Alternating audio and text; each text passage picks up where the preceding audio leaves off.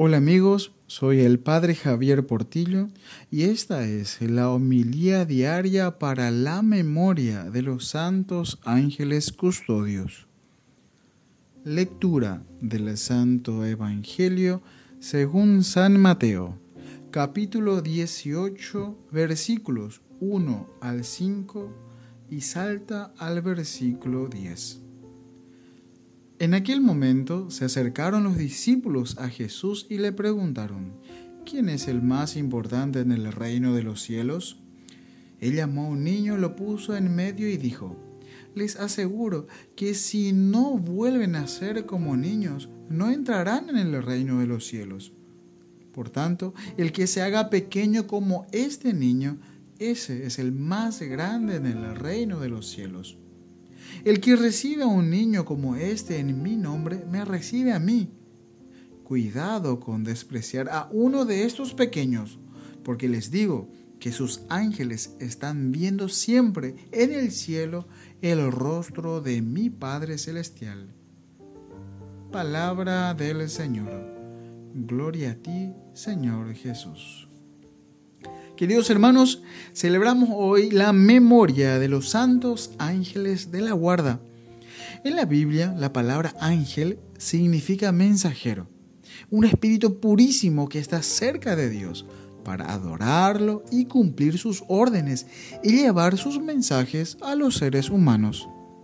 Ya en el siglo II, el gran sabio Orígenes decía, los cristianos creemos que a cada uno nos designa Dios un ángel para que nos guíe y proteja. Y se basa esta creencia en la frase del Salmo 90. A sus ángeles ha dado órdenes Dios para que te guarden en tus caminos.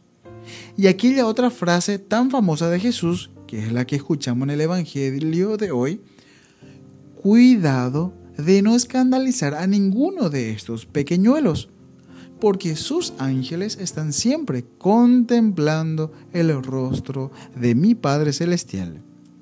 Y Judith, en la Biblia, al ser recibida como libertadora de Betulia, exclamaba, El ángel del Señor me acompañó en el viaje de ida, en mi estadía allá y en el viaje de venida en el Nuevo Testamento es tan viva la creencia de que cada uno tiene un ángel custodio, que cuando San Pedro, al ser sacado de la cárcel, llega a llamar a la puerta de la casa donde están reunidos los discípulos de Jesús, ellos creen al principio que no es Pedro en persona y exclaman, será su ángel. Ya en el año 800 se celebraba en Inglaterra una fiesta a los ángeles de la guarda y desde el año 1111 existe una oración muy famosa al ángel de la guarda. Dice así, Ángel del Señor, que por orden de su piadosa providencia eres mi guardián, custódiame en este día o en esta noche.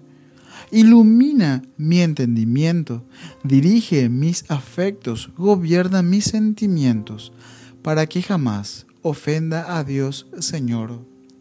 Amén. En el año 1608, el sumo pontífice extendió a toda la Iglesia Universal la fiesta de los ángeles custodios y la colocó el día 2 de octubre. Consejos de un santo. San Bernardo, en el año 1010, hizo un sermón muy célebre acerca del ángel de la guarda, comentando estas tres frases. Respetemos su presencia, portándonos como es debido. Agradezcámosle sus favores, que son muchos, más de los que nos podemos imaginar, y confiemos en su ayuda, que es muy poderosa porque es superior en poder a los demonios que nos atacan y a nuestras pasiones que nos traicionan. San Juan Bosco narra que el día de la fiesta del ángel de la guarda, un 2 de octubre, recomendó a sus muchachos que en los momentos de peligro invocaran a su ángel custodio y que en esa semana dos jóvenes obreros estaban en un andamio altísimo alcanzando materiales y de pronto se partió la tabla y se vinieron abajo. Uno de ellos recordó el, el consejo oído y exclamó, Ángel de mi guarda. Cayeron sin sentido. Fueron a recoger al uno y lo encontraron muerto. Y cuando levantaron al segundo, al que había invocado al ángel custodio, éste recobró el sentido y subió corriendo la escalera del andamio como si nada le hubiera pasado.